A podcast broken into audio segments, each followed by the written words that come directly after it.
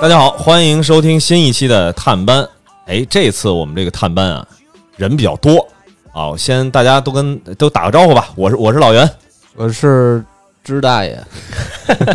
哪儿来的支大爷啊？呃，我是另外一档节目，呃，也是播客公社旗下节目，叫《工棚传达室》的支大爷。对，我是来自越野 Talk 的园子，我是来自越野 Talk 和呆萌刺猬，呆萌刺猬俩 刺猬。自己节目名儿都没反应上来，我。这是的深交，就是这个呆萌刺猬也是播客公社旗下的一个。没错。节目，呀，嗯，所以今儿这期啊，这个除了探班之外，哎，正好知大也在，顺带着呢，咱也把这个工棚传达室，这就算正经咱第一期吧，跟探班火着来一期，咱一块儿聊一聊，今天是一个混混搭呀，今天混搭混搭混搭，我我们自己的那个两个节目串一串啊，串在一块儿聊一聊，这一下这代表了多少档节目了？我算算啊，首先算得过来吗？从我这儿开始算吧，差点 FM，工棚传达室，播客公社探班，呃，对，呃，现在三档节目了，对包括园子和深交的越野 Talk 和四个呆萌刺猬五个，至少五个了。四个人五档节目，真行哎，这个阵容可以啊。咱先从越野 talk 开始聊吧，也挺难得的，就是一会儿真的是那个聊到两位主播现现在的一些这个状况和未来的规划，我估计也会稍微有点搂不住。那个我们现在啊是在呃狼园 Vintage 这边的工棚，我们是喝着酒聊着天儿，一块儿来聊一聊这个事儿。越野 talk 咱们也见面到现在有，我算了一下是有二十个月了。呃，应该最早是二零二零年十一月份儿吧。十月份来录过音，哦，但是我我是见他们是这个时间。先从我的观点是见你们是二零二零年的十一月份儿，对吧？有那么晚吗在？三里屯啊。我觉得没那么晚吧，十我是因为录音才接触到你们的。对对对嗯老袁不是，老袁是更早一点儿。没有，我是更晚一点儿。我们第一次见面是不是二零一九年的十二月，就是二零二零年的一月份？这个时间为什么我记这么清楚呢？就是一直被你们俩吐槽的，第一次约我见面，然后在工棚门口等了我整整俩点儿。完了，哎哎，咱哎 深交，咱俩要不然拿着酒咱走吧，咱重说，首先啊，观众朋友们，我们很负责任的说，我们越野 talk 被观众、听众、听众，没人看得见。我真的被你俩气的。我们是二零二零年四月份开始做的我们第一期的节目，那我又记混了。两位老板呢非常真诚的一直在二零一九年在徘徊，我觉哦得只能说明那一天等的时间还是不够长。哦，今年才二零二一年，对吧？哦，不是二二年是吧？不是二二年。嘿，你说哎这事儿闹的，哎呦我天！录播客录着超前一我我我我不知道会不会有别的播客想说，完了，老袁说呢，他们是我们。对，那天应该是二零二零二零年，应该大概在九，我觉得是九九月份、十月份的时候。你们第一次来录音是我接待的，对是在三里屯儿。你们见老袁是稍微往后一点，往后，对对对对对对对，就是差不多是二在二零二零年的十一月中旬左右吧支大。爷果然还是那个支大爷，你看看，啊，对，你看看被某些二零一九年给带跑偏了。不愧是播客公社真正的当家人，对对对对对对对，真看出正的来是谁看棚了，看对吧？了，活活日历都在他脑子里。对对，其实刚刚刚刚不是还说我们是为数不多的那么经哎，历对过，对，一会儿啊，咱聊到那个工棚传达室支大爷那个环节的时候，咱再专门聊你们跟那棚的缘分啊。没问题。我我刚这确实是记串了，这不是一九年，二零年，我总总感觉二零年跟没过似的。所以我就印象当中所有的事儿应该都是发生在一年前。是。我对这事儿印象深，是因为那天正好我跟不合时宜的那哎个孟尝和这这事儿他记得多清楚，不是，他们是用来标记时间的，因为我跟孟尝是十二月底才认识的，就是当时啊，特别特别不好意思的，就是让两位在隔着隔着我们那玻璃门口那儿，这跟我打招呼，我说等我一会儿，等我一会儿，哎，然后一等就两个小时过去了，我们俩中间吃了顿饭，还。我们俩吃饭的时候还说呢，找一个那个快餐吃的快一点，别让人家等我们。对，然后吃完了回来看我这发现你们压根儿，在那屋里就没出来过。我当时我记得我特别深特别深刻的是，我还跟申教授，我说等一会儿我能不能发表一下我这个等人这么长时间这个情绪？他说。不要了吧，压压着一点儿。那感谢，我听出来了，那天你们是憋着劲要揍我来着。反正后来聊的也很愉快吧。是嗯，那一天的那一个见面，对我们来说非常非常重要。那个哎时候，当时你们是做了多长时间？还记得吗？我们当时反正我我记忆中，我们那时候应该才刚录到第第六、第七的时候吧。因为我们真的是，摸着石头过河是吗？我觉得石头都不一定，都没摸就直接进河了，就就当时跟你聊完之后，明显感觉看见了石头里边儿，就那个河里面看见石头了，可以往石头上去摸一摸，最起码石头大与小，光不光滑，能能有一点儿哎，有一点就其实你看我前两期啊，就是录这个探班啊，其实风格差异还挺大的。这个探班上上期是跟《仙境之桥》录的，说实话，那次完全就是我自己夹带私货，跟他们讲讲说，因为《仙境之桥》这个节目是因为我怂恿着做的啊，哦所以呢，这个事儿呢不用解释那么说那么多，说为什么他们干这个。那上一期是跟呃九牧骑社，九牧骑社他们是也做了小一年了。呃，之前也做过其他的节目，就是上一期呢，其实有点标题党，就是跟大家聊一聊做播客的，大家百分之九十九都会碰到的一些小的问题。嗯，其实今儿这个呀，也是想说，从你们的角度啊，咱一块儿来聊聊，就是你们当时为什么会想着做这么一个节目？因为我记得之前咱们聊的时候，这个真正发起这事儿还是深交。来吧，深交，来介绍一下啊。就是这个这个最开始有想法的是是是我啊、呃我当时是因为疫情嘛，就觉得自己的呃时间是比较多了，而且我自己在媒体就是做跟媒体相相关的工作，我我是在一个跑步的这个或者耐力运动这个垂直领域内，它有一些。呃，做做马拉松旅游的这么一个机构，它有一些需要媒体输出内容的，我在负责这块儿的事儿。当然，我有一定的媒体属性的表达啊、但是我在我的工作单位呢，都是功能性的一些内容输出，那我就觉得我表达不充分。大概是从一九年下半年才开始听的播客，就听了大半年之后，听的谁听的日就日坛那些啊，啊？头部的一些播客是吧那？能我能接触到的就是那些。然后之后我到到疫情了，想要要要不做个播客吧。当时我主要是看到了园子，园子他他在他的那个那一家公司的呃，这说的园子是那个女主播园子、啊，对对对不是因为我微信名也叫园子，就是所以这事儿弄得特别尴尬。你这 然后我那个时候园子他们他们自己他们也做了一个小的音频节目，英还是中英双语的吧，对，就是给给孩子们讲故事，讲体育运动故事还是什么故事。然后我想，哎，这个不就是试试能不能一起做一个节目吧？一开始都完全没有定位这个节目是什么，就是想俩人做一个节目，然后找周围的朋友聊聊天，就嗯然后，就你们俩是同事吗？还是什么？不是同事，是前前前前同事我，们应该一五年、一六年的时候是同事。啊前同事这工作换的够勤的。对对对，但但是我们我们俩一个共同特点就是都没有离开过体育这个这个这个行这个领域对嗯他可能嗯有过离开一年多，但其实也是跟这个还是有一些关系的。他刚才说就是为什么契机可能找到我，就是因为我们也是之因为之前我们在的那个公我在那个公司是算是做体育赛事的，那疫情很明显就不可能嗯嗯对吧？几十个人都聚不到一起，就别说赛事了。所以那段时间大家都属于在家里办公，然后就每天绞着脑汁儿在想这个公司还能有什么别的方向发展这种。然后那时候我们公司老板就是突发奇议吧，说我们咱们公司一共十六个人。啊，四个人为一组，为为那个组成四个组，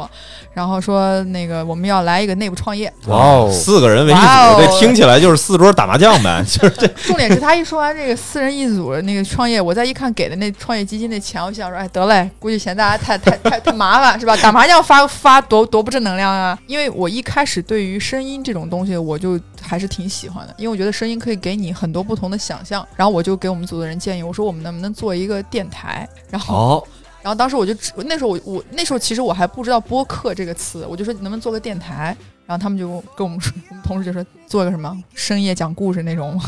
鬼故事，我说不，我说我想做一个跟青少年相关的一个双语的电台。然后呢，我们那个组的另外一个姑娘就说。那请问这跟体育怎么搭？怎么搭在一起？我说可能一开始入手想说从故事先开始，然后其实到现在我想想，我们还做了四十多期呢，可以了，是可以更可以啊吗？每天呃好像是一周一周三个嘛，我记得。两那很更三更厉害了很厉害。嗯你但是做起来之后发现工作量非常大，没错前期收集资料，然后录录制，后期啦发布了，都是后来我们做了短是吧？很短，我们做了一周之后，我们就改变了方向，因为我们当时你想，我们四个人完全没有做过这些东西，就嗯剪辑都是现学的。因为我们组里面有一个男孩儿，就所以让他去做这些东西，但你也也需要，比如说有个配音啊这种东西。后来我们就变成说，那我们就把中国的成语故事，就中国的故事，用英文的方式讲给小朋友，就这个会比较快。哦，那这个跟体育有什么关系呢？对，就先就是就把它变成一个可能是跟就是我们我们那个就是都是找那种跟体育有关的啊成语，对龟兔 赛跑，对对对，塞翁失马还真有什么刻舟求剑，田忌赛马什么什么这那，全是赛马。龟兔赛跑，还真有龟兔赛跑，我跟你说。然后为什么我们我们为什么想用这个方式？是想说先让家长先关注听嘛，你听童话、嗯听这个没没错，对吧？然后又是一个就是中国的这种故事变成一个英文的这种方式，因为里面又有很多各种各样的小单词啊什么。因为这个其实是说白了就是现成的东西。啊然后我们就我们因为我们那个电台名字叫与众不同。与是给给予的那个予，看又是谐音梗，对，那因为快嘛，就你要想名字想半天，做做做做到后来，他找到我那天是我们停更的时候，因为我我们很奇怪啊，我们当时我们我们那个搞那个内部竞赛的时候创业对吧接稿？吹了是吧？搞老认真了，我跟你说，虽然在家里办公，上半身全都穿的那啥，跟利索的是吧？利利索索，就下面当然穿个短裤什么，上面穿了个衬衣，就真的 BP 啊，就跟演播厅一样。对，就视频嘛。然后老板嗯还专门找了一个他的朋友是做什么融资的人，我心想说这事儿搞这么大吗？你最后就发现这个事儿吧，你把它想的真的有想的有点大了，就不是单单把它当做一个小小电台在运营，就发现这里面牵扯到的东西很多。但我们就是，嗯但是这四个人呢，如果其他三个人在这个可能观点不一样的话，就很难往下。就是做下去，所以后来你就把这个龟兔赛跑的热情投入在这越野 talk 上，哎，没错。所以当时是深交找到你，对，那我记得他我们俩聊那天是在国贸的 Beer Smith，喝着酒吃着肉，在那个场景，之下，那是哪天你还记得吗？呃，应该是二零二零年的四月十五号。你看哎看，呀，你看看，哎呀，渣男，人时间、地点、人物都都记特清楚。二零二零年四月十五号对。嗯然后当时他跟我说完这个事儿的时候，我直接就说 OK 啊，好啊。对他刚但是对他刚开始刚开始说，我刚跟他说完这个想法，其实我没有那么的特别的认真或者是什么样的，就感觉他就是一个觉得把这件事儿要做成一个相当严肃的一件事儿。反正他反而说什么，哎，这就算是一个创业了吧？当时一想啊，行吧 这很严肃了，对吧？我就需要投入到更大的。其实你本身的出发点是就想做跟原来同事叙个旧，聊会儿天儿。并不是他他不不他绝对不是他主要是拉个人过来买个单，哦，技 巧谁谁买？我买的，那天吗？肯定是我呀。我忘了，我我可以查一下。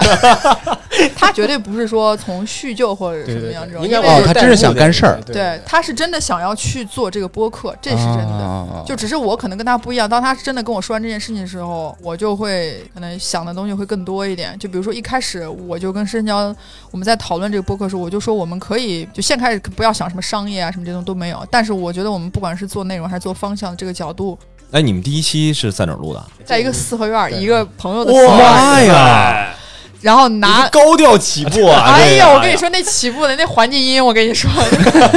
用用的那个用的麦是是那什么唱吧的那个，哎，这种这算算植入对，拿着唱吧那唱歌的麦克风，嗯。然后什么什么提纲什么都没有，然后所以啊。第一期找了一个最好的朋友，就跟他说，他也他倒是也很支持我们，就说来吧，我们仨大眼瞪小眼，你看看我看看你，就那么尬聊了对。一个半小时，差不多吧，然后对，然后就就上线了，就 上就上了是吧？对，成片是大概多长时间？也一个小时十五分钟吧。就没怎么剪是吧？啊对那个时候就是我第一期，第一期就是我剪的嘛，就是我们录完了之后就都丢给我了，我就就讲完了之后就依葫芦画瓢，就是听了之前所有的节目，他们前面都要有一个集锦或者那什么东西，啊，金句，对，金句就是那个。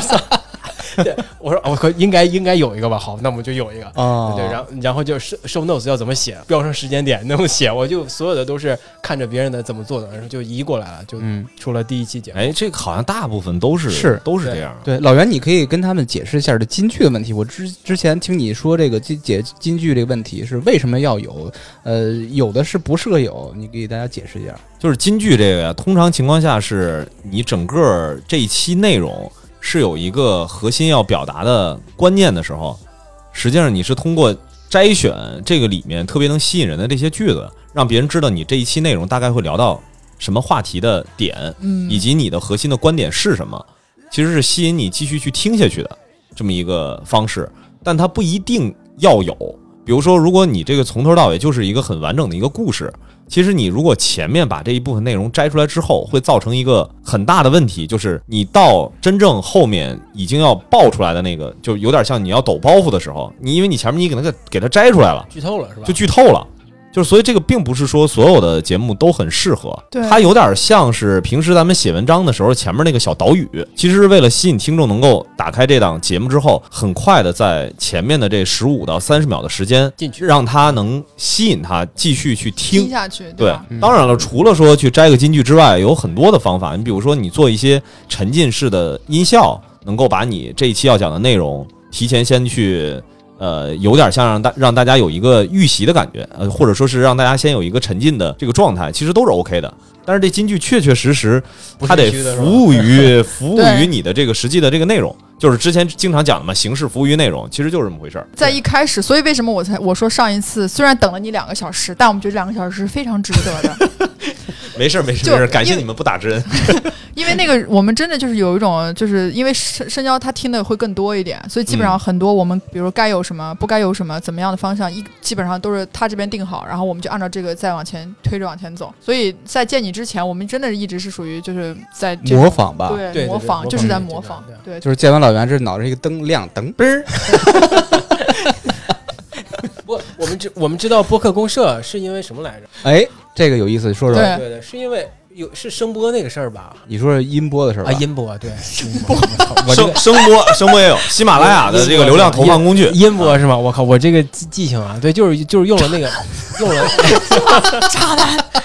就用了那个工具，才知道知道公社，然后又知道了你们有工棚，所以就就来来来预约这个工棚，因为之前声音特别小，而且特别杂，都嗯，对，有有已经有听众反馈说你们这个音质问题问题不小，我们也想过要不要自己买设备，苦于前期投入不想那么多，嗯，哎，就是恰好此时看到了播，公社主要是那九千块钱的奖金没拿到。对，对，对而且最重要是我们那时候我们从四合院录完第一期之后，后来就都在他前公司的会议室里。对我们当时，四合院户外是好，但是你对设备要求又很高，所以我们说嗯那就对吧？我因为我们又没有一个固定办公的地方，所以只能去他们原来那个公司嗯那个会议室里去录。然后我们当然我们也从唱吧的麦克风各种各样的升级到各种各样的小麦克风，升级到全民 K 歌的麦克风。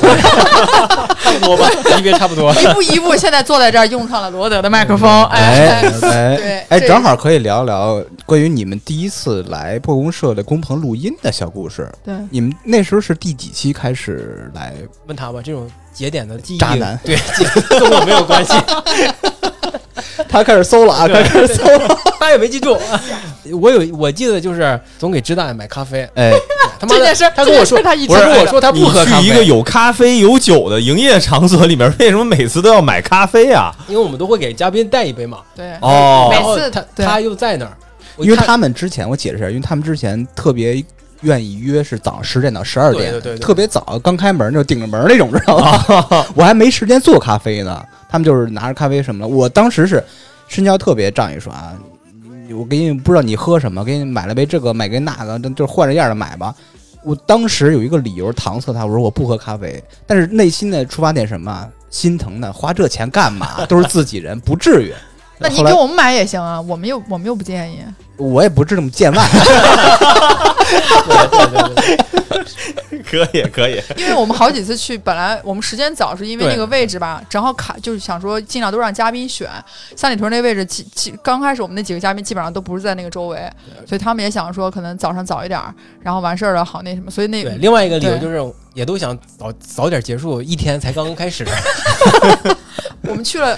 前两次基本上一进去就看支大爷在搬桌子，各种开始规着。对，因为当时老袁是跟另外一朋友就是合营那个共同的地儿，哦那个朋友是做酒吧，一个工棚加一酒吧，他们晚上会把桌椅啊呃变换一下桌型、那个阵型什么的。我需要早上起来提前过去，先把那个桌椅挥到原位，才能进入这个录制环境对。嗯，当时我记得当时还因为疫情吧，嗯疫情反反复复，那冬天疫情又起来了嘛，那个门前门又关掉了，对吧？对对对对对然后我们我还得从那个那后门进去，委屈你了对，绕了好大一圈就就才才进去。有时候我来了，他都没没到，我我得等他一会儿。你跟老板这扎针儿一样。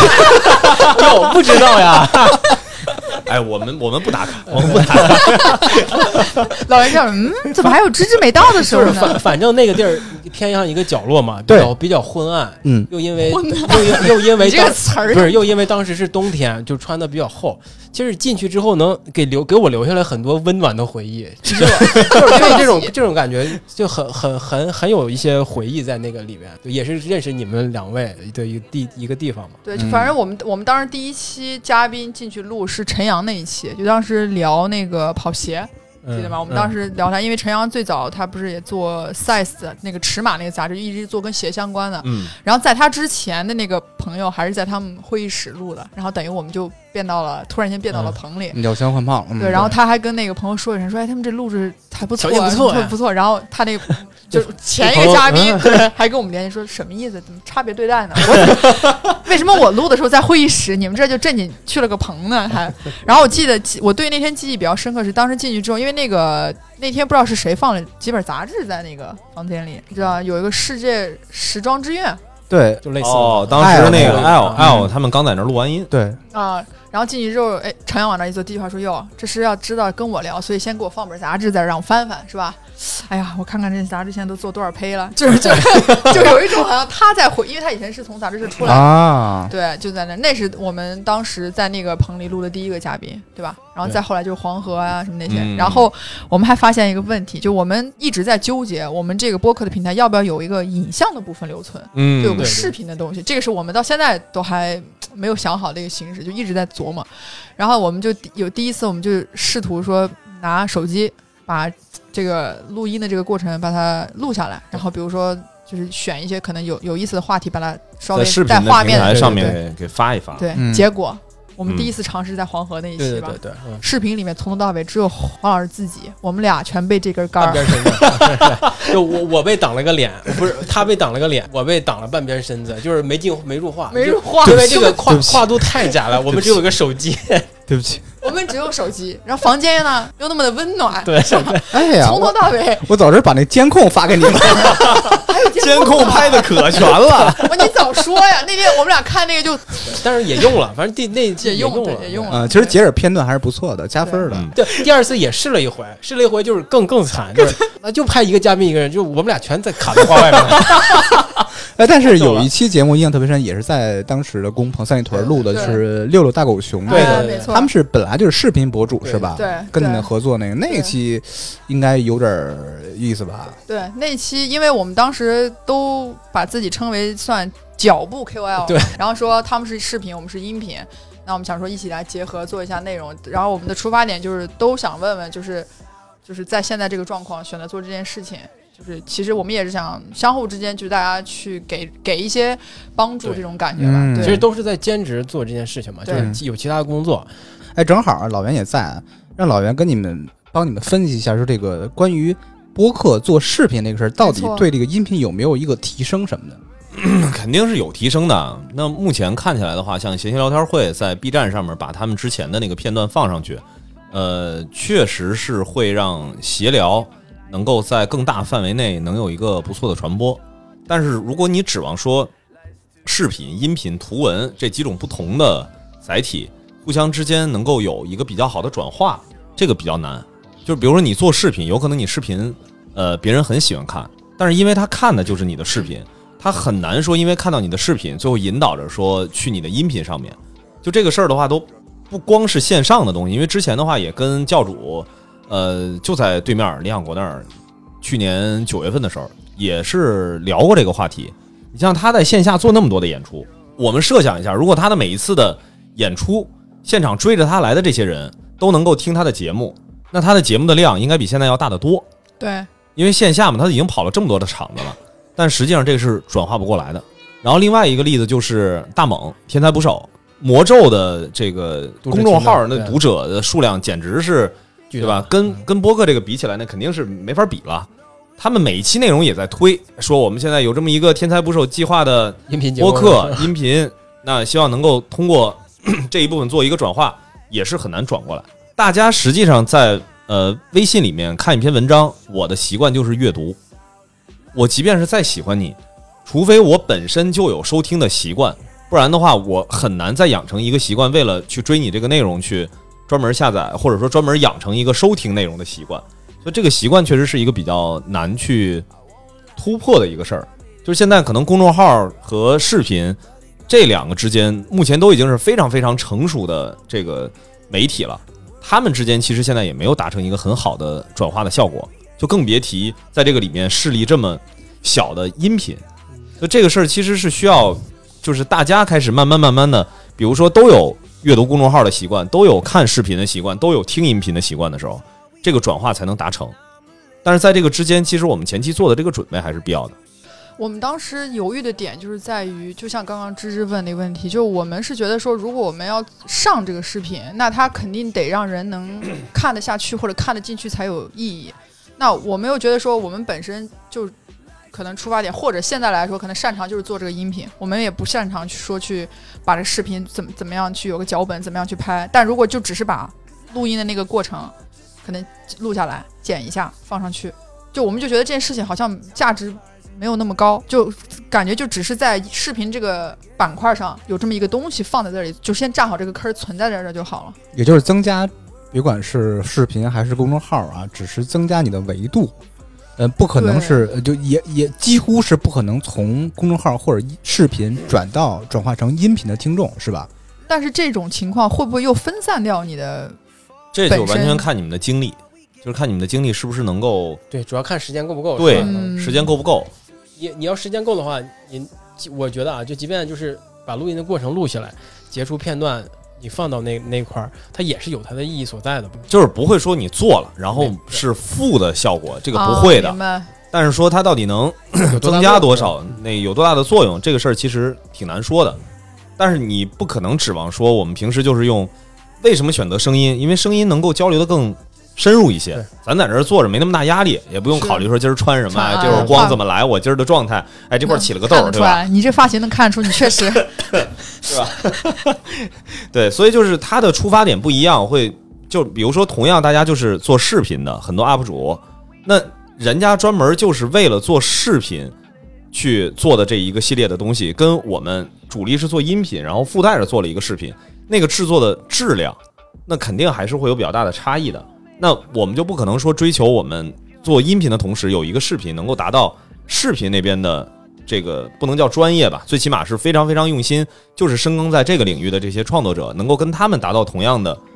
曝光。那这个我觉得对他们来说也不公平嘛。所以如果有精力的话，我肯定鼓励所有人，所有的事儿都去尝试。该开公众号开公众号，该去运营知乎、运营极客还是各个平台。都有条件去运营，然后包括视频，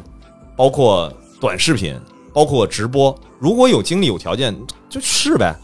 就没有必要拒绝。我觉得当时不是最近一两年，不是那种对话的形式，无论是视频啊还是什么的那种形式特别火嘛。我还甚至还想过在知乎上把我们的这个词扒下来再精简一下，就专门做一个对话的栏目，就要。嗯。但是因为也是因为时间的问题，就没。就其实都是精力的问题。对。哎，我前段时间跟朋友在聊，就说到了一个事儿，就是为什么。目前音频大家感觉做起来这么绝望，因为你你本来就是想等着你们说你们碰到瓶颈来问一问，我就干脆自己说吧。我我们下一个马上就要问，就马上就要说，马上就绝望了。要不你再等会儿，马上就走到绝望这一步。你先走走，我先走走。没有，因为我们刚才不是说到在那个我我总要忘红狗还是热狗来着？红狗。我跟你这不一样，我我我，因为我一直把那个地方记得叫热狗，那当然我知道是红狗。后来我们不就从红狗去了七九八嘛，对吧？对，一车空间味儿最大的时候我们就在了。哎，对，那时候刚刚装修好，可以试。在这里就这么说吧，是吧？因为我的第一个进去是老袁，第二次是我。播客你们是第一个录节目，我们这儿好像也是第一个。哎，对，搬过来，对对对，是吧？对吗？对吧？是对的。对的，必须得斩钉截铁说，就是是真的是真的。对，然后后来我记得我们再一次跟老袁聊，就是搬到七九八的时候那一次。反正就当时就是提到了做宠物博客这个事儿吧。啊，对对，当时那天就正好最后说想做一个宠物嗯播客那个，但在此之前，我们其实就那那天去跟你聊，就非常明显，就是那时候我们已经做了大概二二三十期二二十多期了，至少是二十多期。那时候我们就已经真的遇见绝瓶颈望了是吗？已经绝望了。我们那时候的绝望是在于，我们很明显的感受到我们的节目是以嘉宾为一个很主导的东西。然后当时老袁说了一句。就是非常好听但非常扎人心窝的一句话，就是你们有没有发现，你们的节目把你们俩的声音剪掉，把嘉宾的声音一组合，哎，这也也是是一个完整的节节目。故事 FM 体育版，你这句话更伤我，他这句话更伤。你知道那一个当时我在那个坐那，我瞬间第一个反应觉得，我、天哪，哎呀，也对，也对，就原来炸人心窝还可以这么说。就但是就那时候我我们就不知道要怎么去转变这个方向。就是你你们在你们节目里面的存在感和大家留下的印象比较弱嘛？嗯，哎，这其实我觉得芝芝还挺有发言权的。嗯，就是差点 FM 很少很少找嘉宾吧？哎，我们最怕的点，也就是你们之前呃发现问题的点，特别害怕到底听众是来听我们请的嘉宾的，还是来听我们的节目的。我们坚信这点以后，就是除非是觉得自己值特别值得请的，或者说嘉宾非常厉害才去请嘉宾。平常一百期有不了一期嘉宾，主要是靠我们自己输出。我因为是我特别希望我们的听众是因为我们留下，而不是因为嘉宾留下。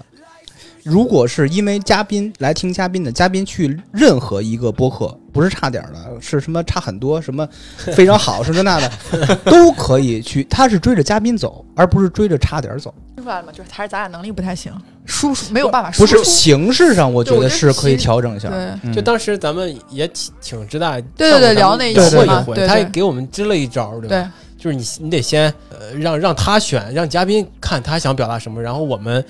重新设计问题，加加入我们的看法，啊来来这么就来这么的达到一个表达的平衡，嗯就是有可能就是弱化嘉宾的同时，让他充分表达，而且我们还能立住我们的表达。也不见得是弱化嘉宾，就是希望在嘉宾有强表达的时候，你们也同样差不多百分之五十的表达和输出，这样呃至少对，至有少能中和一有平衡嘛下，对吧平衡一对下。我觉得这个办法还挺好的。立刻下一期节目我们就采用了这个办法，就是小明那期吧，对吧？小明那一期对，那是是对，是我们就我们业内不有一个特别大的事儿嘛？内因为啊行业内有个特别大的事儿，就是那个嘉宾就是我听那期了，非常厉害。对嗯，，是是我们就就就就用了一下这种这种方式，嗯对，也就我觉得我觉得那期真的是就改变挺大的，不客气。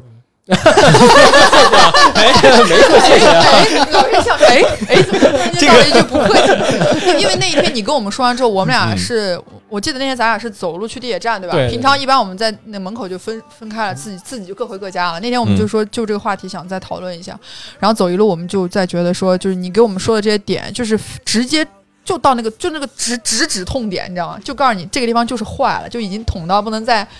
再那个深。因为我们之前就是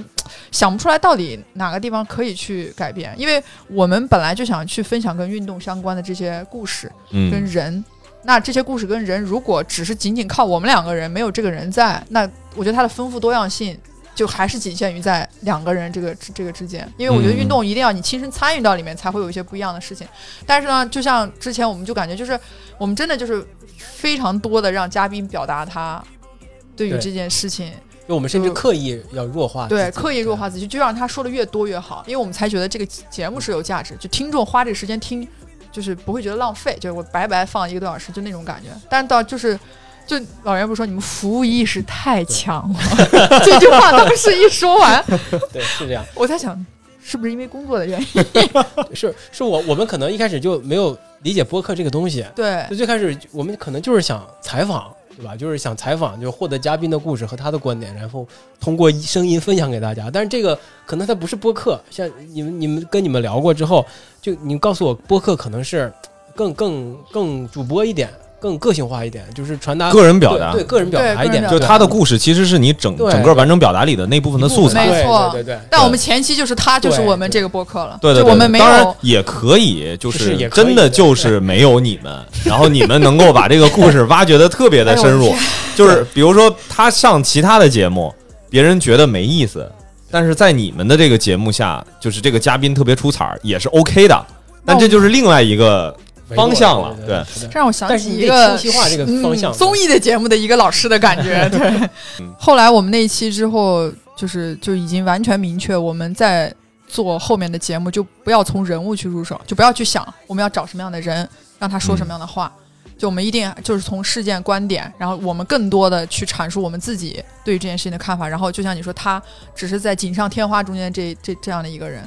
哎，所以你看，你们其实还是一直关注在自己节目本身的这个内容，到底是不是你们最终想要做的事儿？就是这个，其实是我一直以来感受让我特别舒服的一点。就我觉得做播客的人凑在一起，大家要交流的就是怎么把节目做好，而不是说。哎，我怎么 赚钱是吧？对，就是赚钱是一一方面啊。过来说什么样的商业机会啊，或者说，哎，到底怎么样跟平台去打交道啊，对吧？怎么去舔平台，能够有更多的推荐？就是其实每次我我我很头疼，就是跟大家交流这个问题，因为我觉得这事儿离内容是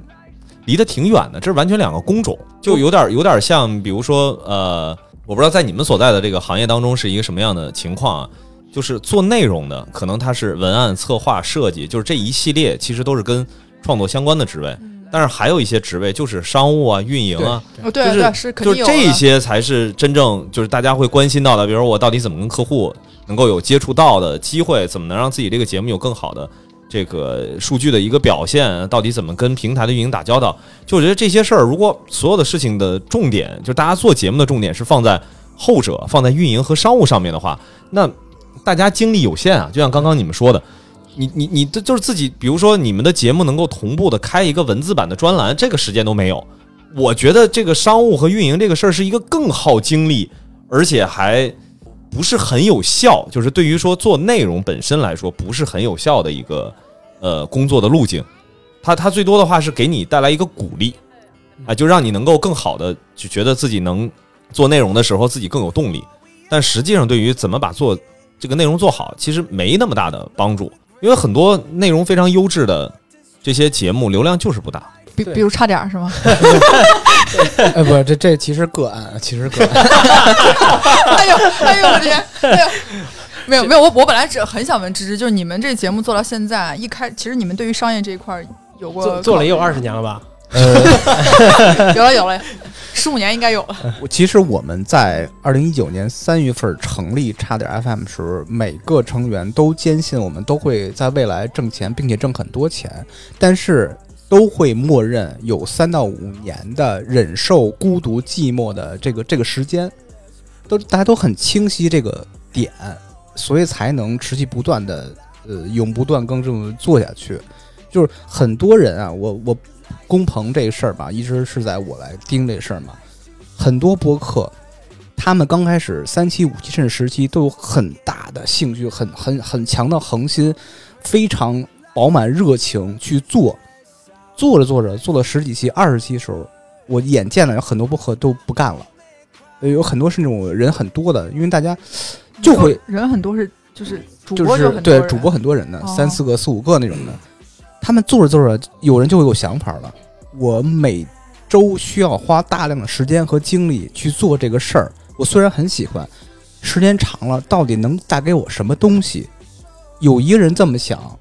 呃，就几片心；然后另外人也会这么想。我为情绪会传递。对我为这个播客，我每周付出十几小时、二十小时。你要在最。前边最开始就是让每个人知道这个事儿是要走商业化，是要挣钱，但是需要走个几年的一个一个一个过程，是这是必须的。就跟你做公司一样，你创业刚开始没有人脉、没有资源、没有量，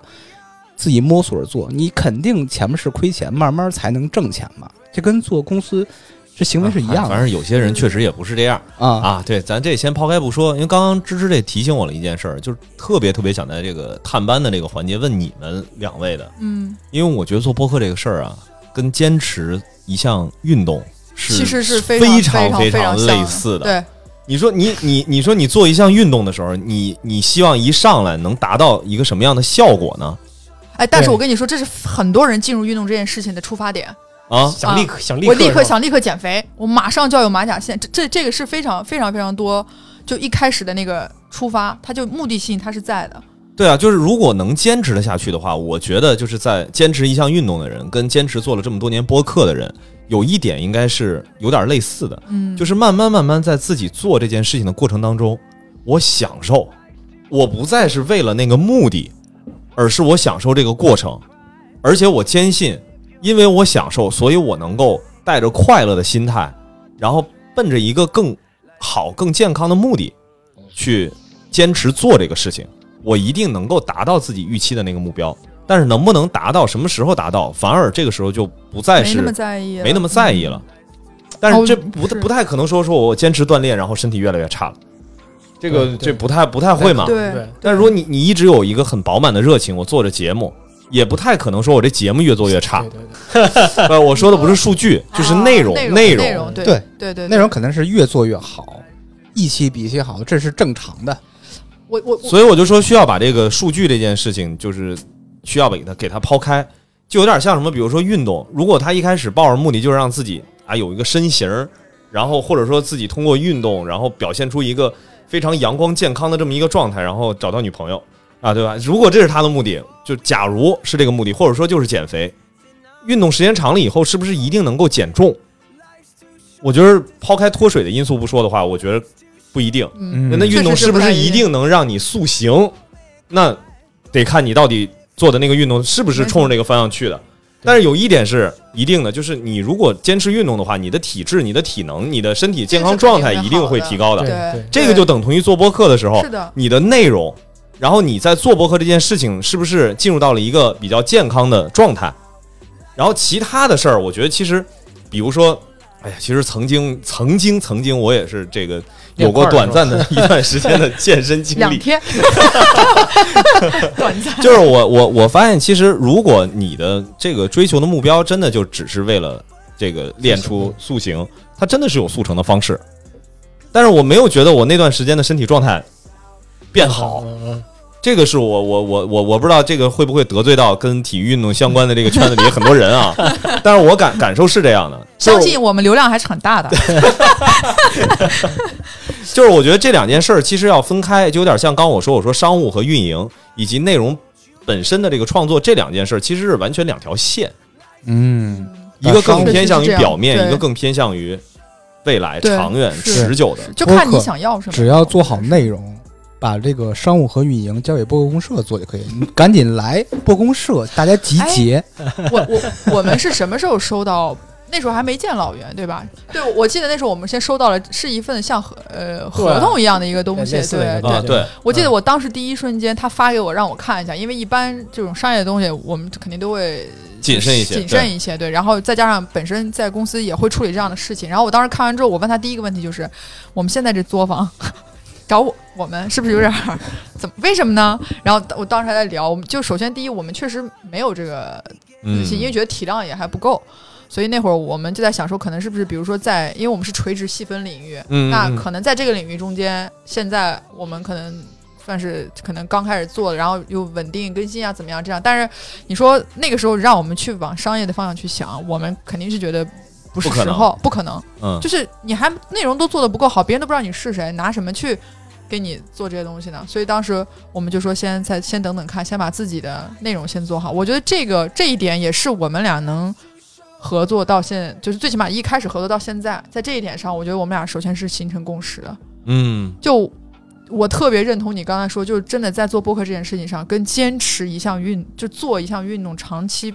呃不一定叫坚持，因为坚持这个词儿吧，老带着一些很诡异的，就是被动的感觉，对就怎么说，就你把它当成一个规律性的事儿去去对去你说我坚持吃饭三十多年，你说这个事儿你听 听起来对吧？这就很，很奇就是你怪了。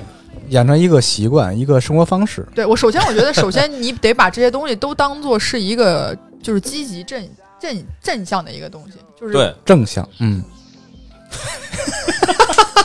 你说 不要吐槽这个事情。就是就是，其实这个节目，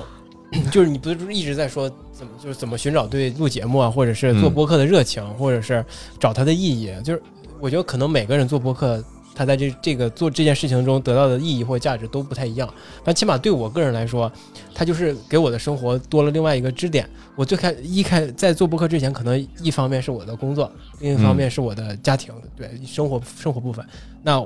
这两个部分可能都不是我自己能够做百分之百的主的这么两件事儿。那现在这肯定的嘛。你你无论是工作还是过日子，都得商量着来吧，对吧？得跟他家属 说，对不对听听一下这期我，说的对不对？是说的对，是你非得让这两个男人同意你，你看那那你就你你肯定就是就 做博客这结巴了，结巴。一着急就磕巴。做博客这件事呢，我觉得就大部分都是因为我们两个的理念也是相合的，有过默契的合作经验。之前啊，就是也是多年的好朋友，就所以认知也都比较一样。所以做播客这件事呢，我可能有百分之八十或百分之九十都是我自己愿意做和我能够自主控制的一件事儿，它就能极好的平衡我在在其他的地方，在在另外的领域给我带来的一些负面的压力或者什么之类的，就形成了一个非常好的支点。因为有了播客，我觉得我的无论是工作还是生活都会都变更好了。我觉得这是对我来说，这是最大的意义，这个特别对我来说也是非常大的意义。对，就我我记得我们有一次去参加那个，就还是狗哥推荐我们去的是吧？对对对我我们那会儿还被被别人采访，就是说我们我说有有两个同行做了一档那个完完全全是在网络播客，对那个网，对网络，然后说做了一个这么一个节目，还问我们说你们为什么想要做那个音频？我当时就说，因为我觉得从这个里面我收益非常大，我是被这个东西给了给予了我很多东西，所以我相信这个事情是好的，要坚持做好的内容一定是第一位的，剩下的东西我觉得就该来了就来吧。交给播客公社是吗？对，交给播客公社，交给播客公社。但是为什么我们说现在我们遇到的内容的瓶颈？当然了，当时我们说完这句话的时候，我忘了是谁说了。你们多少钱？知道还说 多少钱？这这就瓶颈了，多少期了？你们这我们这做二十瓶颈了？来年了都没遇到瓶颈了。对啊，你们这多少钱？五十期瓶颈了就，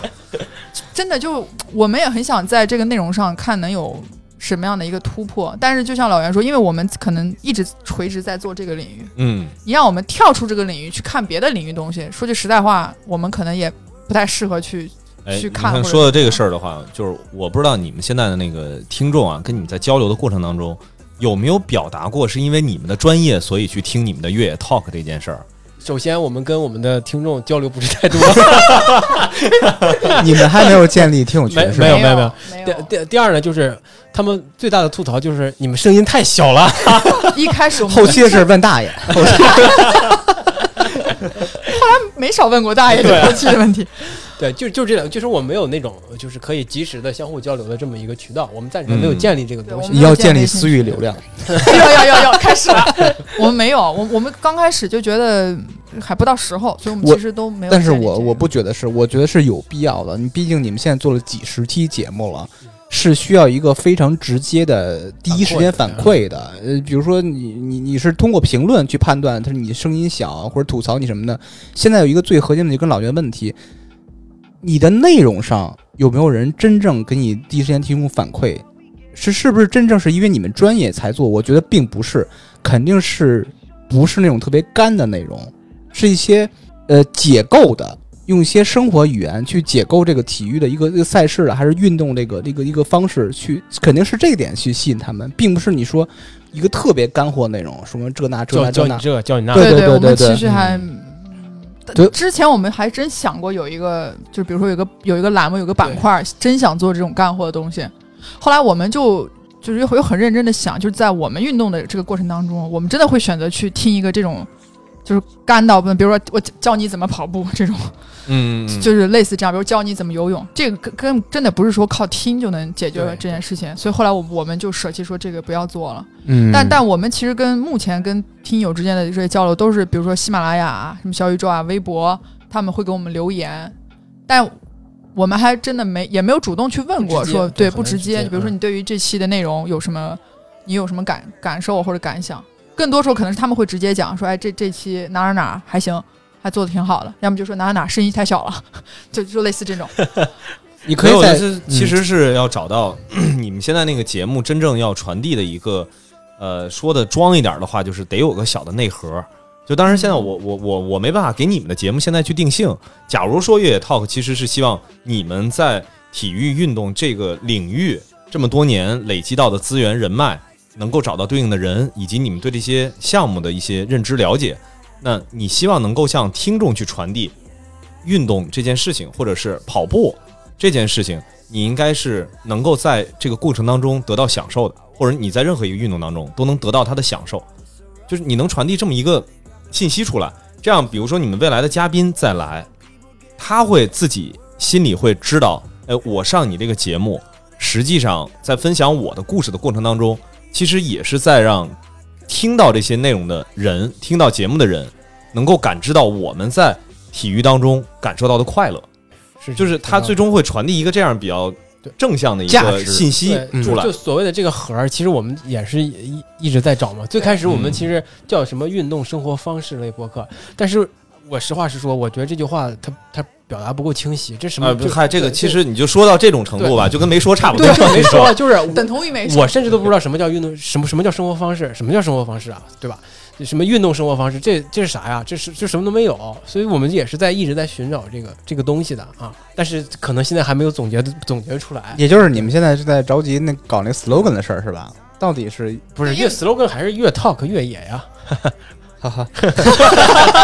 假假假笑，实质假笑，真的是。太 来厉害了，，这大家学一个，你释放一下你那个笑声，什么呀？你释放一下你那个笑声，太专业了，是吧？说来就来呀。对，就是罐头。说来就来，我跟你说。哎，说到这个事儿呢，就是正好在这儿稍微插入一下，就是之前不是你们说要做这个宠物这个方向，对对就是后来为什么一直在往前推进着？这个呆萌刺猬在刚刚也都上线了，对吧？大家也能看得到，其实也是希望你们跳出运动这件事儿，你们依然还是选择用声音来表达，对换一个领域，不在自己所在的专业的范围内，你是不是也能找到那个让你坚持做下去，或者说让你感觉到高兴？就是录节目这个事儿，自己带着一些小的期待和兴奋的，你能找到那个状态的时候，其实你再翻过头来再回自己的节目，你也能找到这个对应的感觉。嗯，就是他其实换句话来说，就是大家对于录节目的这种热情，很少很少有人是基于对于某一个专业领域的这个认知，为了秀，通过这个声音秀出自己的专业性。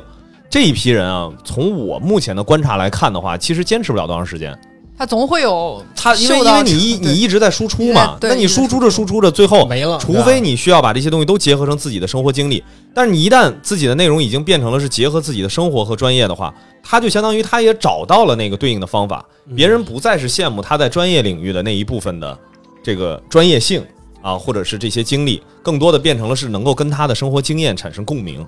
那这就回到播客本身的这个听众的一个最核心的认知上了。所以就是我觉得其实不一定要呃，你像上一期的这个工棚传达室的节目，就是在说做节目到底要不要垂直。嗯，其实这一期我觉得就可以稍微稍微给出一个答案，就是垂直与不垂直，其实最终都是你能够把自己的生活体验通过声音去表达出来，获得跟听众之间的共鸣，这个才是让你这档节目能够更持续做下去的一个动力。哪怕说你的这个生活经历，你就是一个学究，你就是一个呃非常非常书呆子那么一个人，哎，你平时就喜欢去研究一些考据的东西，嗯，是我。啊啊！但是在这个世界当中，有同样的生活情趣的人也很多。你能够通过声音这件事情找到你的同好，他一样能够获得一部分人对你的认同，这也是 OK 的。但是最终其实都是落在这个点。你其实用声音想表达的一个核心信息，就是不希望自己孤独的活在这个这个世上。你觉得这是所有播客的一个，就是你你就是播客的一个方向是吧？对，就是 也不是一个最终方向，就是它是一个共性。就是如果说他并没有希望听众跟自己的生活体验有任何的连接，我完全就是拿这个东西我单向输出，你们爱听不听，或者说我也没有希望得到任何在这方面的反馈，就是表达自己，就是表达自己。我相信也会有。那这些的话，第一从公社这边来说，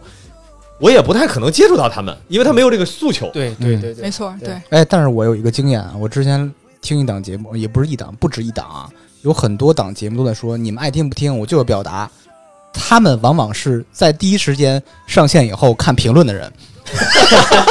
哦，还真是。然后在评论里怼怼这些听众，不是不合不是说到底是怎么回事儿啊？你是到底我觉得就是发我我就是呃如果要从心理上泄好像也不太面来说的话，就是心理学的角度来说的话，就是其实他内心就是渴望渴望对被关注的对，所以就是咱就说是不是太得罪人了？说说谁呢？没提名儿没提名儿，点谁呢？哎，但但是芝芝说这个确实，我觉得会有这种这种这种状况在的。嗯嗯像我们一开始，反正我前前期我们回回复评论都还不是特不是很积极是吧你？们前期不是很积谁极。谁前期评专门回复评论？没有人。我们就是各自谁看着谁看的平台谁来管啊，就比如说正好聊这个评论，你们对这些负面的评论，你们是怎么去处理的？我没有接到负面的评论，哇，除了声音小，除了声音小，我们除了说我们声音小，然后就真的没有下跪嘛，就给给他磕一个呀。对不起，下对不起，下回一定声音大一点。哎完了，下回还是不大。给我讲，你看到没有？呀，可以听众朋友们，凡是这样的信息，你们应该知道都是谁回的。哎，那你们的忠诚就是听友的忠诚度还是很高的。我以为只是说哦，那看来你没什么人听听的人啊确实很不是不是 不是不一样不一样，就是呃，之前我跟申江聊过，就关于你们的播放量，其实在，呃咱们这个体量，你们播量还是可以的，不要特别纠结数据吧，但是还可以，比就是同时期的呃播客量还是要大一些的，所以你不要特别纠结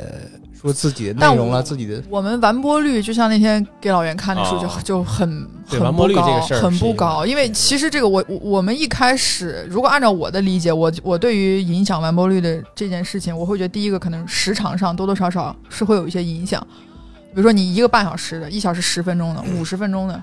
就对于他听这个听这个东西的场景来说，他真的有这么长时间说能听到一个半小时结束吗？就是会不会有这么大量的时间？因为我哎会模拟我听播客的那个那个场景，遗因为我憾你没有关注播公社在呃前几个月发布的听众的报告。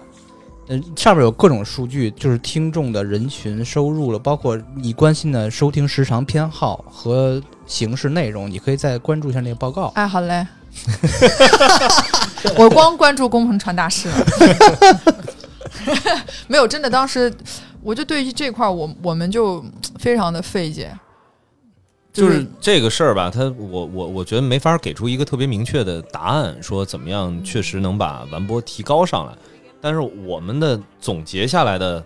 呃，肉眼可见的经验就是，如果你的节目听众很喜欢里面的某些主播，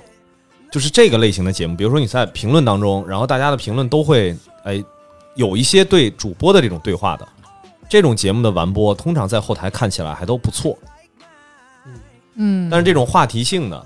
确确实实就会是它不一定，因为它不是说你的完播率是你的每一期的完播情况，而是你的完整节目算在一起之后的这个完播的情况。所以其实如果是嘉宾的话，我说实话，我也很难去说说这种以嘉宾作为构成要件的播客，就是他的这个完播率，我应该怎么去判断？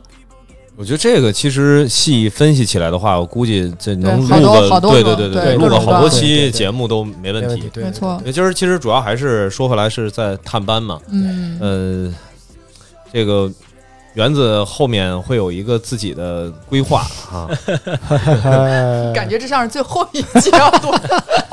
不是，因为现就是目前啊，这个探班呃还没有过返场的情况，所以就是这一期结束之后，我觉得在这儿咱自己先立个小规矩吧，因为距离你离开啊。离开这个世界，那那那不至于，就是应还有应该还有两两两个月，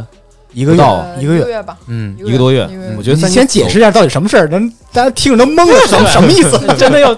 你看我对面那渣男已经各种各样开始那个，你你等老开始师说完琢磨了散布谣言感了吗？觉感觉老袁要有话送给我的。哎，你什么时候去哪儿？你说一说。我十二十二月，我十月十二号去西班牙，然后去读体育营销和管理，去读读书。嗯，是一个职高是吧？哎，你说对了，是个大课外专，培训班，是不是？这边现在没法上课外培训了嘛，我就出去读一读一个课外培训。啊，那就所以其实出去去学的还是跟体育这个事儿相关的，对所以其实之前知道这个信息之后吧，我就在想，就是你确实是对体育这个事情有自己的热情，就这种热情不亚于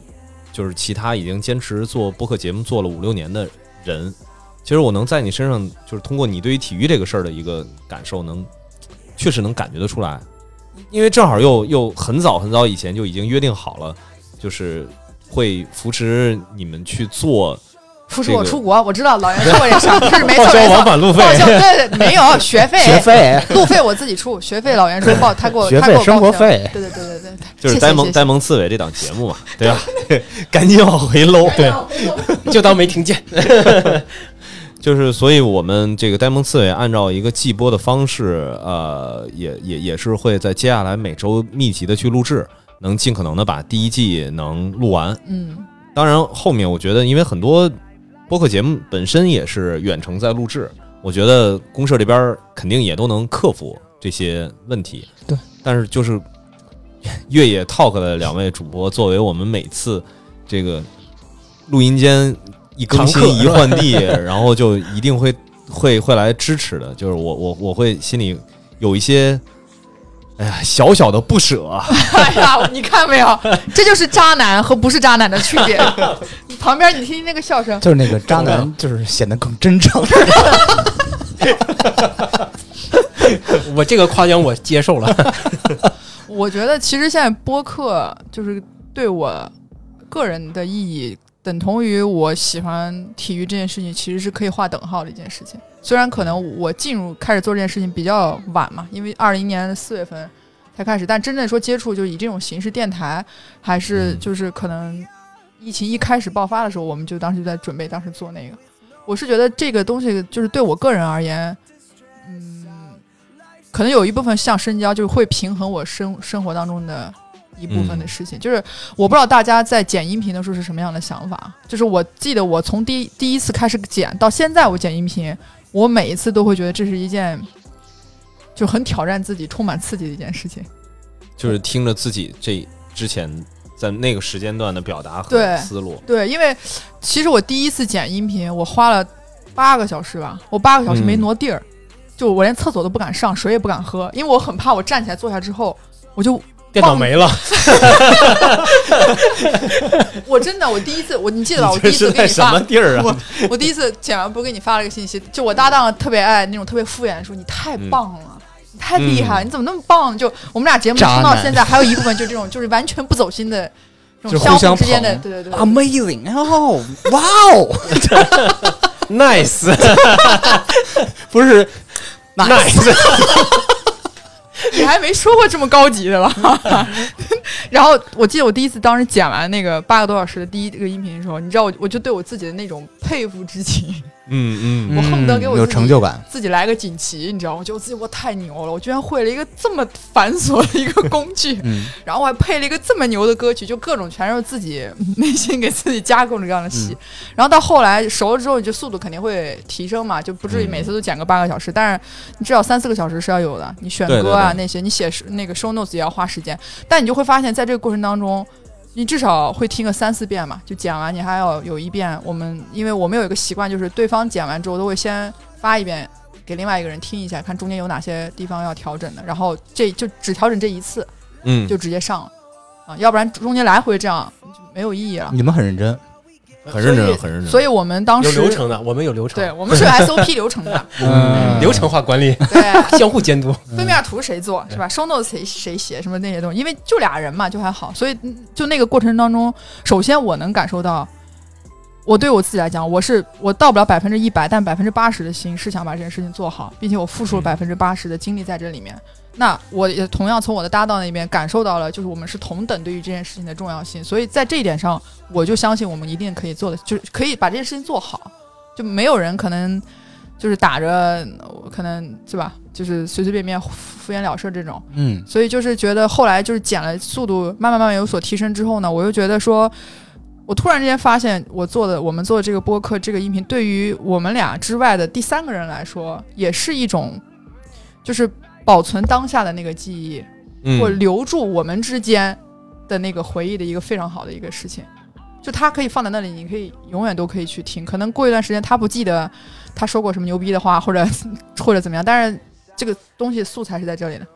只要你想回去去重新去听，你可能会记得在某一年的某一天的某一个时一个地方，你可能说了一些 不经意嗯或者经意的话，情怀，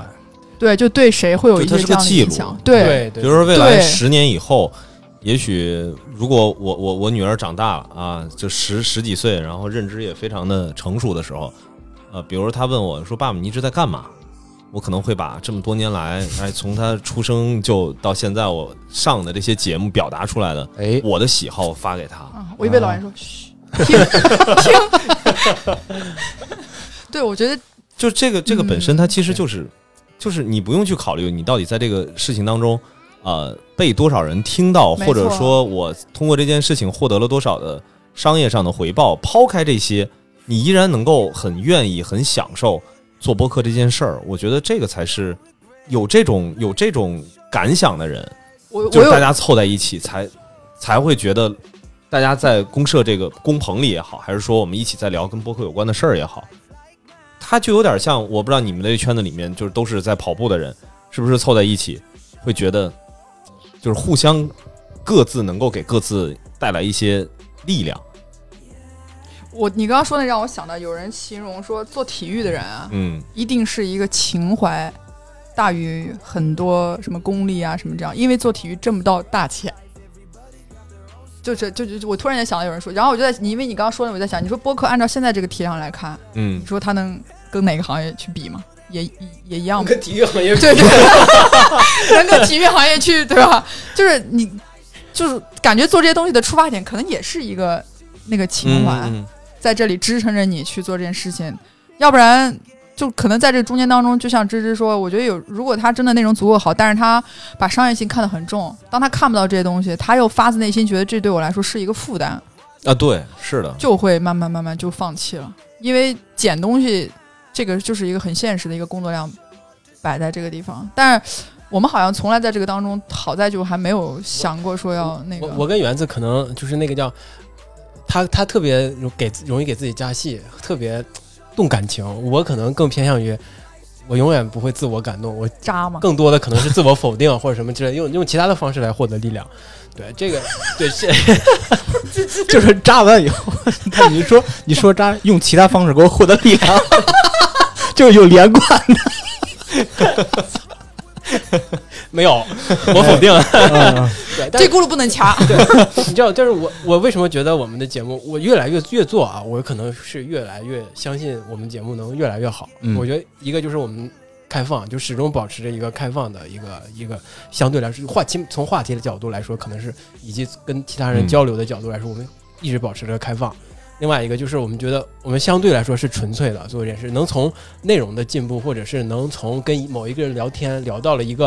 啊、他在其他媒体和和其他地方啊没有表达出来的或没有说出来的话的时候，我们会感特别的兴奋，这个是嗯相对纯粹的一部分。我觉得这两个部分可能对我我会越越来越有信心，觉得越野套可能越做越好。当然，就是呆萌刺猬是我们的新新节目嘛，我我一样我一样都能有有这个有这个感觉。就是刚才老袁提到说什么呃，你要把把某些事情融入到生活，把嗯体验分享出来。呃，我可能做呆萌刺猬就是更想，呃，因为我我自己养猫，我跟我跟我猫的，我是我我现在我觉得跟我家的猫的情感交流，或者是可能并没有那么的深的连接。我喜我想做这个节目，其实也是想反向刺激，让我跟他有更多的交流，跟他建立更好的感情。当然，我在第一期节目中已经也已经说过了，我为什么跟养宠物这件事儿特别的不是特别的容易接受，因为我有心理阴影，对。因为他大象你的奶奶，对，因为有心理阴影阴影，所以这做这个节目，我觉得也应该也是对我来说啊，嗯仅仅就我个人来说，可能对也是一个自我治愈的过程。对，所以这就是我我觉得这两个节目能永远有力量让我能一直做下去，能做得更好的一个。真好，我觉得腰板都挺直了，我觉得特别正能量。起没起范儿？其实我我很想采访老袁，那边那时候我们记嗯得我们当时想说想做一档这个宠物类的东西啊，因为那时候嗯就是闲聊嘛。当时说到这儿，就你为什么会觉得就是嘖一定要做出一个这样就是宠物类的这个播客？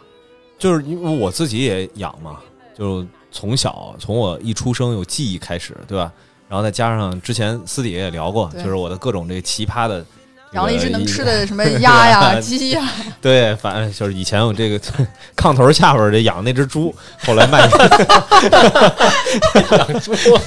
对，就是从小看着，然后后来就反正挺香的，完了，挺好吃。我们这节目很可能就上不了线了。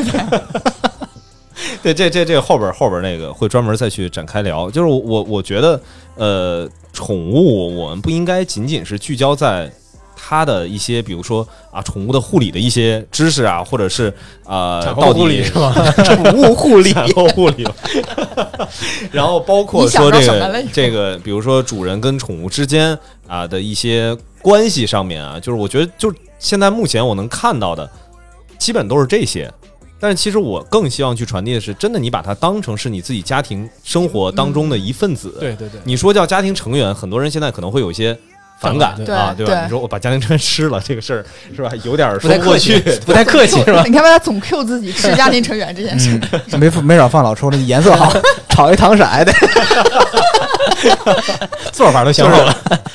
其实其实就是像我后来就是昨天咱们在那群里面我说的，我们要分享的是什么？分享的就是与宠物的故事，有宠物的生活。这句话太牛逼了。对，就是需要你知道昨天你这句话把他刺激的呀！哎呦我的天，我我表我写了那么大段话，我可核心表达就是你这句话。对，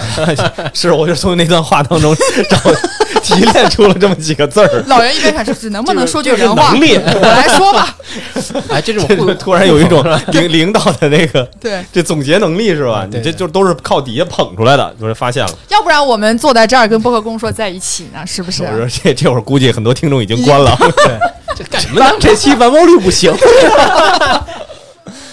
所以，所以就是说回来啊，其实就是呃，解答刚刚原子在问那个问题，就是我觉得要让它回归到更原始的一个状态。我们为什么想要去聊宠物这件事儿？它一定是因为宠物就是我们日常生活的一部分。那套用回来的话，就跟公社现在在做的所有开发的一系列的节目是一样的。看上去我们有一个商业的考量，说啊，这个是一个赛道啊，对吧？它是一个行业一个领域，我按这个垂直去做，能有更多的播客来进行共创。当然，这个是一个冠冕堂皇的在商业领域的话，但是对我来说，那如果我真的是商业考虑，那我是不是应该去搞搞这个个人理财的金融的赛道，啊对对吧？是不是搞搞医美的赛道？那这些东西更直接啊。我还是会从自己个人的一个偏好，我认为自己日常生活当中，比如说一样，呃，说体育，我会觉得稍微说的有一点点小，所以我可能会把它变成一个所谓的泛体育或者是运动这个大的领域的概念去开发一个新的节目。它其实传递的那个信息是一样的，就是运动是我们生活的一部分。你可以不了解这项运动，你甚至你根本都看不懂，但是我希望能够通过我们这档节目，让你觉得我们做的这个节目、这个运动其实跟你的生活有关，是有意思的，能让你去理解那些看上去特别傻叉的，在极大的热情投入在一件你不理解的事情上的这批人，他们的这种热情是值得被尊重的。那再套用的话，就是游戏、二次元、宠物，其实核心是传递这么一个信息，这样的话才能吸引更多的做播客的创作的人能够来参与到公社开发的这些节目的共创当中。嗯，因为我相信这个点是能够引起大家，就是大家已经拿起麦克风去表达了，大家一定都会在某一个领域，在某一件事情上有这样的一个一个共同的认知和意愿。但你又不可能说我因为我我的我的兴趣很广泛，所以我自己的节目做的也都很广泛。那这样的话，其实又不能够很好的满足听众的需求。我觉得你把它当一个品牌一样，其实是在呃，这其实有有有点像是在做一个做一个群体，就是这个群体拉出去分成打架的。社团还是扛把子。又回到黑社会这事儿了。那你看他他都拎酒了嘛，这不是马上开？就是一定是大家基于一个共同的认知，就是说大点儿，它叫信仰；往小了说，其实就是大家有一个共同的热情。就这个热情可能不是聚焦在那某一个点上，但是大家因为这个热情能聚在一起去做同一件事儿，这件事儿可能就是播客。所以我之前一直在希望传递的一个信息是，做播客会成为一种生活方式。真正达到这个效果的时候，就是公社才是个公社，不然现在还是一个听起来像是一个小协会、私社 后宫，后宫私人会所。后宫，耐 nice，那那那那是 特别棒。可以了啊，你特别棒。我我那天我们在这录完节目，就跟大有咖啡那次串台录完，我我们俩往那边走路上，我突然间看着他，我说我说我作为你的搭档，我觉得这么些年来你做你那个做播客到现在，我觉得你进步特别大。他看着我，他说为什么呢？我说因为我觉得你说话这个口齿 越来越利利利利索了，越来越清楚了，而且我说你现在跟谁你都能聊啊，就一点啊是。他因为他的性格是很内向的一个人，以前。可能江湖话叫闷骚，这就是播客带给大家的影响和改变。对，就是嗯。我觉得他可能感触会更深一点。就是我从这样，你想我作为一个可能旁边的人来说，我都能感觉出来他有这么大的一个变化，就是他更。反正在就是在这个领域里面，他是很愿意去表达他自己的观点、想法。这个可能是他在做媒体，可能原来写东西的时候，反而会有一些顾虑的地方，但是在在音频这个平台可以释放出来了。嗯，所以就是我像我说的，做播客是一个生活方式对，它能改变一个人，能让人知道怎么样跟自己生活的这个世界建立更好的连接。我我相信有人听到这儿，就对，是会很有感。说做五十年播客会是啥样的？那你得问支大爷呀。二十年了已经是吧？再过两年告诉答案啊！接下来就是工棚传达室的，刚才已经没少聊了，还聊啥？不是我说这个工棚传达室的宣传环节。对对对，真的好，来那一句说出来。nice，国贸传达室是咱们播客公社旗下专门腾出一个地方，让咱们的播客，别管是您准备要做，还是做几期，甚至做了很多期的播客来免费录音的地方，我们会提供，也就是世界上最主流、最专业的专门录播客的设备、麦克风，呃，供大家来来来来体验、来录制。呃，欢迎加我的微信。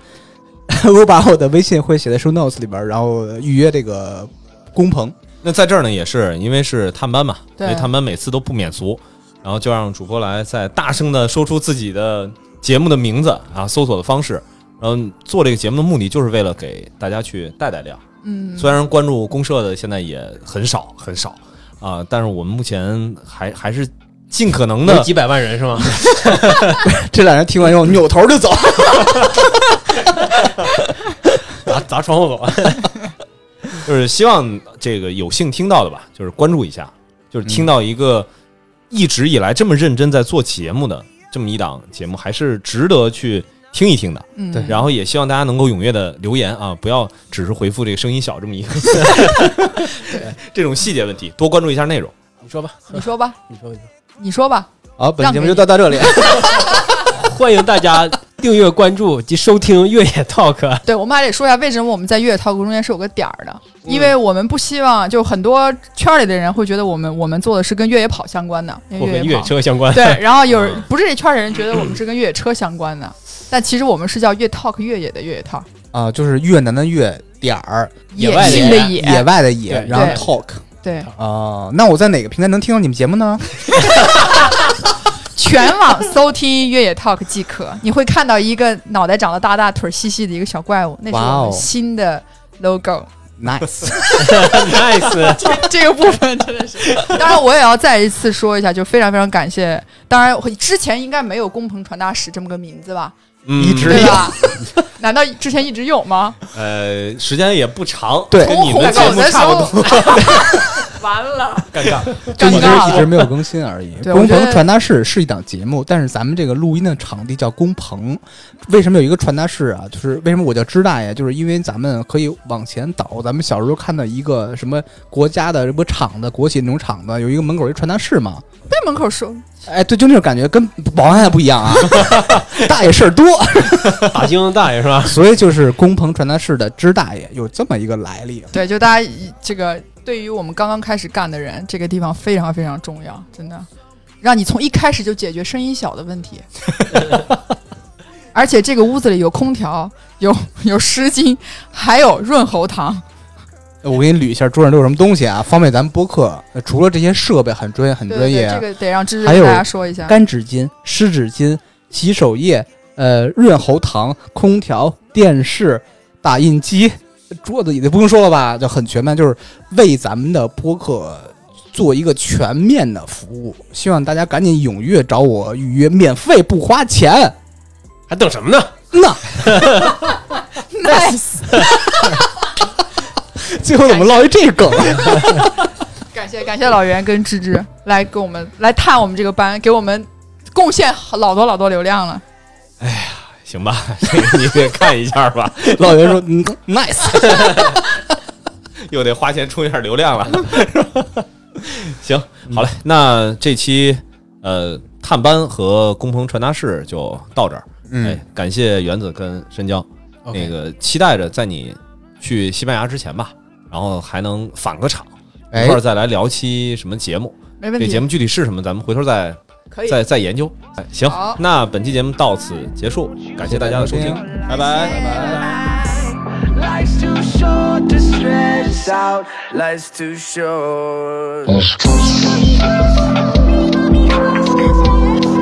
too